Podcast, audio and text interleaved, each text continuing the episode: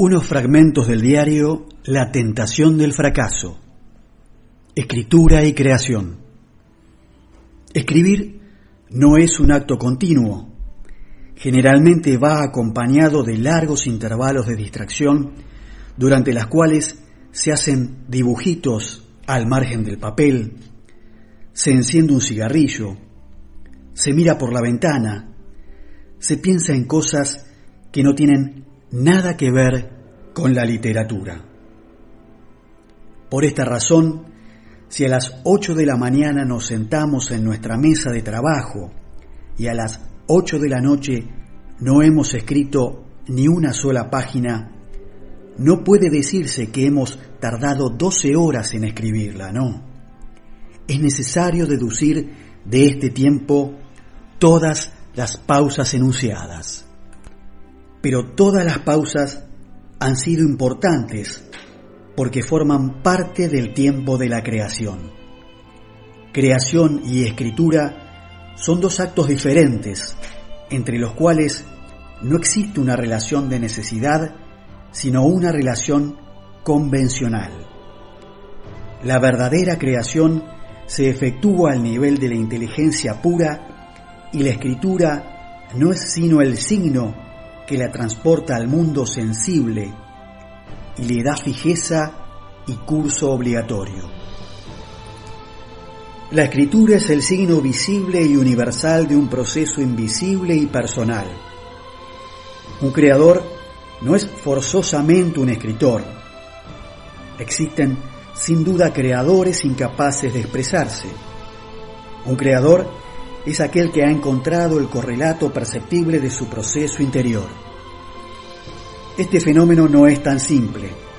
Entre creación y escritura hay interdependencia.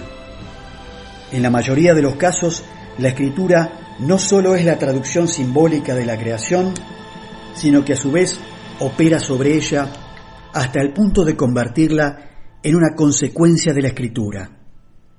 Las nociones de ritmo, de consonancia, de armonía, de aliteración, reactúan desde el plano del signo y condicionan la marcha de la creación.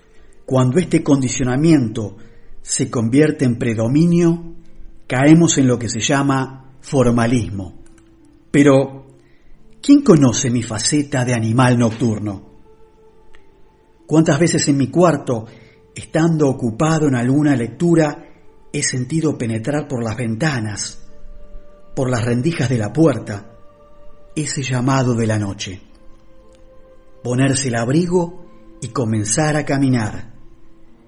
Pequeñas luces, cielos opacos o estrellados, gente que sale lavada, peinada, en busca de placer, estaciones en los bares, sin precipitación, bebiendo a pausas un trago fino, mirando, pensando, sintiendo operarse la transfiguración. Y de pronto ya somos otro. Una de nuestras cien personalidades muertas o rechazadas nos ocupa. Nuestro cuerpo la portará y la soportará hasta el alba. Luego la enterraré en alguna mala cama de hotel, en la última copa que no debió nunca venir rostros de mujer, bellas cortesanas, besos pagados, comedia del amor, mis largas, mis incontables noches de bebedor anónimo en Europa, que vallas y cosas me han enseñado. Escribo porque el placer que me produce el acto de escribir es de una calidad tan especial que no puedo compararlo con ningún otro que pueda ofrecerme la vida. Bien entendido, no se trata de un placer físico. Y justamente lo que no sé es en qué plano de nuestra sensibilidad se da este placer. Biológicamente escribir me daña. Fumo demasiado, muchas veces bebo, se me entumecen los dedos, me arden los músculos del cuello y siento todos los síntomas de la tortura.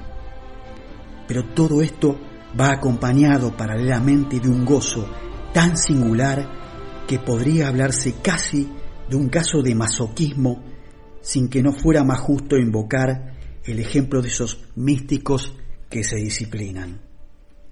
Lejos de mí, sin embargo, darle al acto de escribir un carácter sacral o religioso, sostengo que escribir es una inmolación consciente y razonada de que el escritor, el verdadero escritor, hace de su tiempo, de su salud, de sus intereses materiales, de su vida en suma, para crear un orden de palabras que realmente lo satisfaga.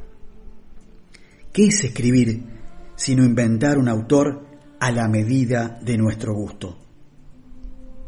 Y entonces hago una relectura de mi diario, un poco abuelo de pájaro, deteniéndome aquí y allá.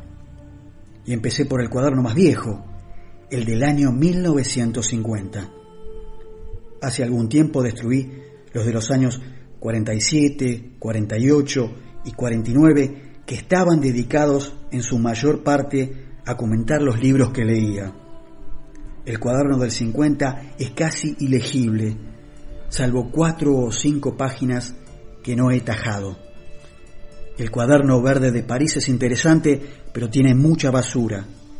El cuaderno verde de Múnich es flojo. Las páginas de Morsel están mucho mejor.